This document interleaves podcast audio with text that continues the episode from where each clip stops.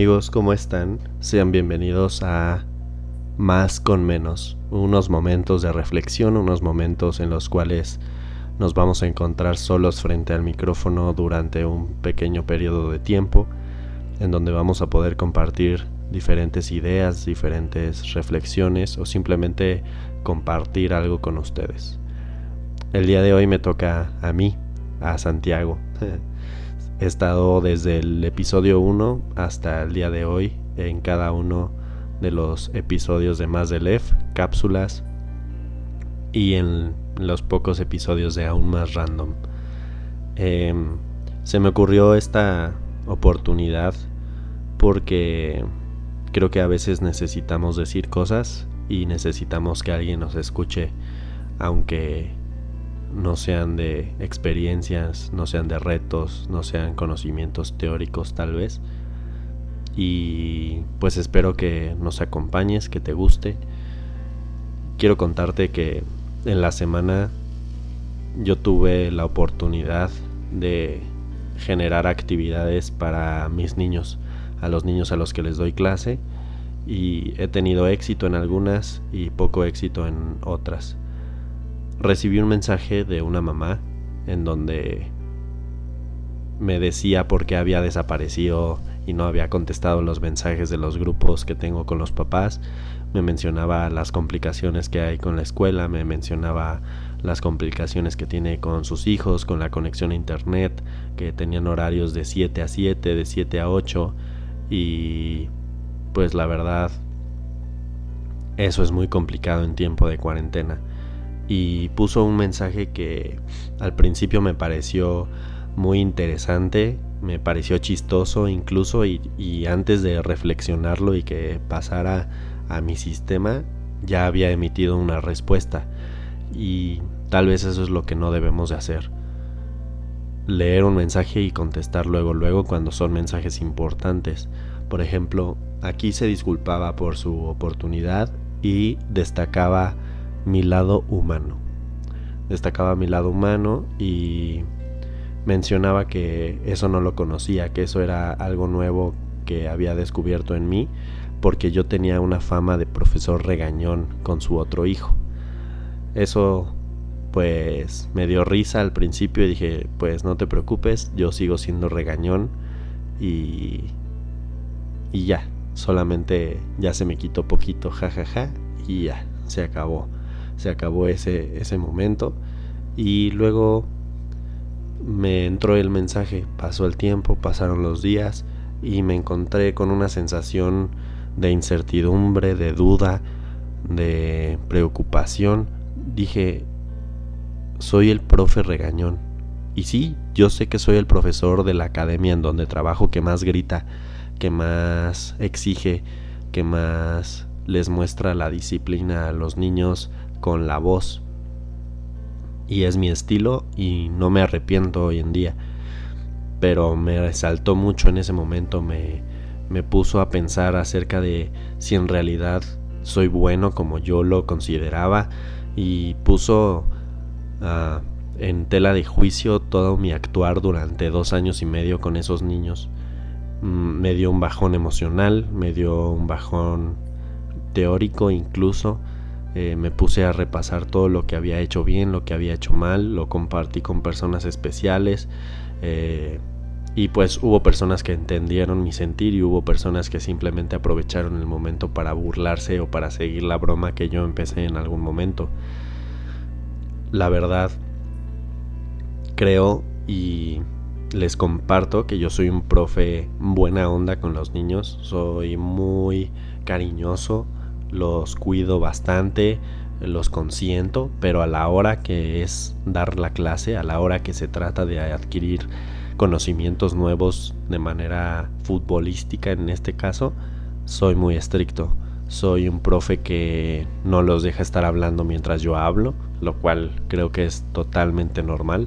Soy un profe que les pide que estén sentados cuando yo coloco el material soy un profe que no los deja llegar tarde, soy un profe que no les deja traer cualquier uniforme, que si no traen espinilleras no pueden entrar, si no traen calcetas no pueden entrar. Soy un profe que si no estás dando todo de ti, te voy a levantar la voz, te voy a exigir, te voy a explicar, pero si después de 10 explicaciones no lo estás realizando porque no estás poniendo atención, pues me voy a molestar, ¿no? Porque es una academia. Tus padres pagan para que tú vayas a aprender fútbol, o por lo menos así lo veo. Muchos papás seguramente solo dejarán a sus hijos a que se recreen 100% y que no, no pasa nada si no adquieren un conocimiento futbolístico o que simplemente prefieren que los entretengamos dos horas, una hora, dependiendo su edad.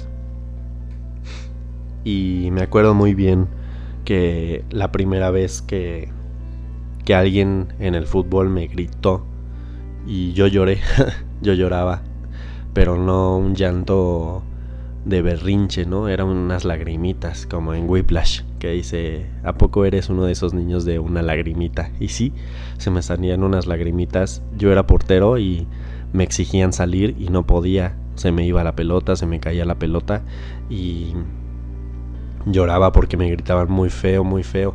Después llegué, crecí, llegué a tercera división y también la cantidad de groserías que me gritaban, la cantidad de tonterías que me, que me decían o cómo trataban de encerrarme para que solo pudiera equivocarme tras error, tras error, tras error, llegó un punto en el que yo ya no disfrutaba del fútbol y me frustré y por cosas de, de la vida terminé saliendo de ahí. ¿Por qué les cuento esta historia? Esta historia se las cuento porque sí, yo, yo exijo, yo exijo lo suficiente pero nunca falto al respeto. Exijo lo suficiente, pero nunca es personal. Siempre he recalcado que el hecho de que yo grite es meramente futbolístico y que se quede en la cancha y cuando el partido o el entrenamiento se acabe, no va a pasar nada. Vamos a seguir llevándonos bien, vamos a seguir siendo amigos entre, entre comillas los niños y yo y no pasa nada y al parecer con esta situación sí pasó.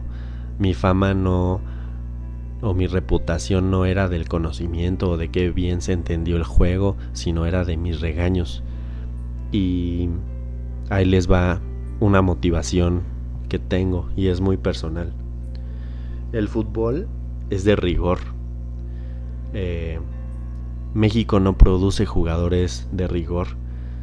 No hay crecimiento no hay proyección. En, en México se da el 10% y con eso está bien. Y en Europa si das el 10% no, no proyectas, no tienes hacia dónde ir. El futbolista mexicano tiende a, a irse pues ahí más o menos. Eh, el futbolista europeo eh, es dedicado en su mayoría, es luchón, incluso podemos encontrar un nivel futbolístico diferente en Latinoamérica al europeo, pero eso tiene que ver con el rigor. Yo seguramente no me volví profesional porque no tenía el carácter suficiente para lograrlo, y menos en la posición de portero. Pero no, no estoy eh, frustrado, no estoy arrepentido, lo, lo acepté muy bien y una de las razones por las cuales yo me quiero dedicar y me estoy dedicando al fútbol como entrenador o como director técnico o como profe es porque a mí nadie me enseñó eso. Todo el mundo me decía que me iba a llevar unas friegas físicas, que me iba a llevar eh, unos raspones en mi costado de tanto que me tenía que estar lanzando, que iba a pasar hambre en las casas, que no iba a poder dormir porque iba a estar como en casa foránea y así, todo eso me lo pintaron, pero nunca me pintaron que me iba a encontrar con un fútbol eh, gritón, eh, egoísta, un fútbol grosero, un fútbol eh, que solo los elitistas, solo los buena onda, los lamebotas son los que pasan parece que no es real, pero yo tenía compañeros que daban 10 mil pesos, 20 mil pesos, 28 mil pesos para jugar 5 minutos en un partido de tercera división. Y pues yo entré muy joven y no, no, tuve el carácter, no tuve tal vez la disciplina, no tuve la fortaleza mental de sobreponerme a eso, tanto así que me, me quebré mentalmente y nada me salía. Yo no soy un profe gritón mala onda, soy un profe que les exige hacer las cosas bien, que exige que haya resultados de lo que aprendes, que si yo enseñé algo y llevamos viendo ese fundamento eh, técnico o ese concepto táctico de dos meses, un mes incluso, y no lo puedes realizar por falta de compromiso, ahí va a haber un problema. Si no lo entiendes o si tu cuerpo no es capaz de realizar dicha acción, no hay problema, lo voy a lo voy a pulir, lo voy a atender y le voy a exigir. Entonces, la disciplina, la disciplina es fundamental. Muchos de mis niños quieren llegar a ser futbolistas profesionales y tú les puedes preguntar y quieren ser como Messi, quieren ser como Cristiano Ronaldo, pero les gritas o les llamas la atención porque están jugando cuando no tienen que estar jugando y ya se bloquean y soy el profesor regañón. Y no, mi motivación es que ellos forjen un carácter, que forjen una disciplina, que forjen eh, ese, ese rigor que se necesita en el fútbol, que ellos entiendan que hay momentos y si un jugador logra entender que hay momentos va a poder tomar buenas decisiones y un jugador que toma buenas decisiones fuera y dentro de la cancha va a poder cambiar seguramente su vida. Si ellos toman la decisión consciente, dirían el meme, dirían...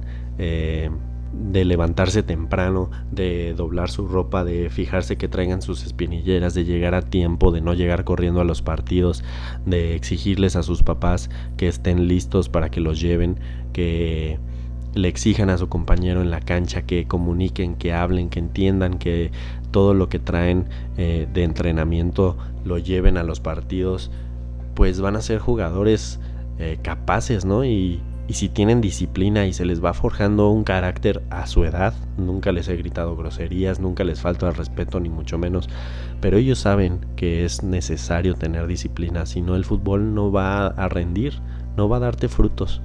¿Y cuántas personas no conocemos que tienen un talento increíble pero no tuvieron disciplina para destacar y no tuvieron la disciplina para sobreponerse a levantarse temprano en sábado, por ejemplo, o que no pudieron anteponer el fútbol sobre la fiesta y que todo el mundo lo conoce como un talento tal vez desperdiciado o que no tuvo la proyección necesaria, ¿no? Eso es lo que yo he tratado de hacer a mi corta edad, a mi poca experiencia.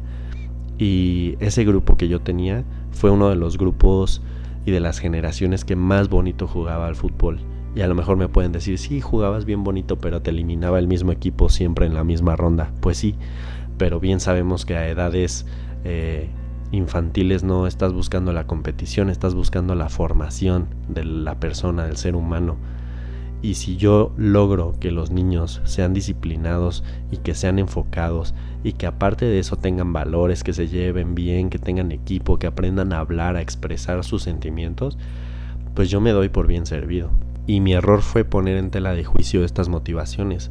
Mi error fue dejar que ese mensaje del profe regañón entrara tan adentro y a lo mejor yo tengo que modificar muchas conductas y muchos eh, métodos que estoy implementando en mis sesiones de entrenamiento o en mis sesiones de clase con los niños, pero nunca me van a quitar ese amor y esa intención de que ellos cuando se enfrenten a un fútbol rigorista eh, con, con profes que realmente te exigen, con, con compañeros de equipo que solo van a buscar que te equivoques para que ellos puedan sobresalir y tú no, pues si yo puedo ser el profe que les permita sobreponerse a esa adversidad, voy a estar muy feliz con eso.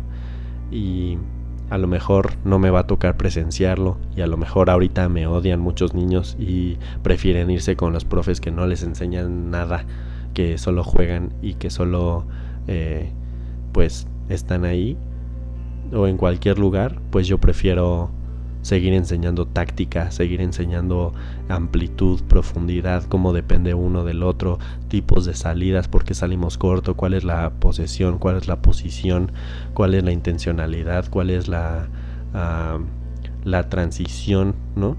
Entonces, pues les quería compartir ese pensamiento, les quería compartir mi frustración al darme cuenta que muchas de mis motivaciones no funcionaron en ciertas personas y que solo encontraron lo feo pues me hizo pensar y replantearme. Y voy a cambiar muchas cosas y voy a cerciorarme de que estas motivaciones las conozcan. Pero yo soy así, creo que estoy haciendo bien las cosas, Creo que soy un profesor que enseña realmente a jugar fútbol, que crea niños y jóvenes inteligentes, porque ya tuve la oportunidad de darle clases a jóvenes universitarios y les fascinaba cómo, cómo les daba eh, la parte táctica, ¿no? ¿Por qué dar un pase a profundidad y no al pie? ¿Cómo recibir con pierna lejana o con pierna eh, cercana? Y pues yo estoy muy contento con lo que he hecho y te voy a dejar de tarea a ti que pienses qué pasaría si te encuentras en una situación como la mía, que a lo mejor todo tu empeño y toda tu dedicación que has puesto en planeaciones, en esfuerzos económicos, esfuerzos de tiempo, se reconoce solo con los peores momentos, tal vez. A lo mejor yo una vez grité muy feo y con eso se quedaron y con eso se quedó mi legado con ellos. Entonces, ¿qué pasaría si tu grupo favorito después de algún tiempo te hace notar que solo te recuerdan por lo malo? ¿Qué harías? ¿Cómo te sentirías? Y espero lo puedas compartir conmigo a través de redes sociales. Y pues nada, te quiero mucho y espero que hayas entendido mi experiencia y que puedas compartirla conmigo. Mi nombre es Santiago Lee y nos vemos para la próxima. Bye.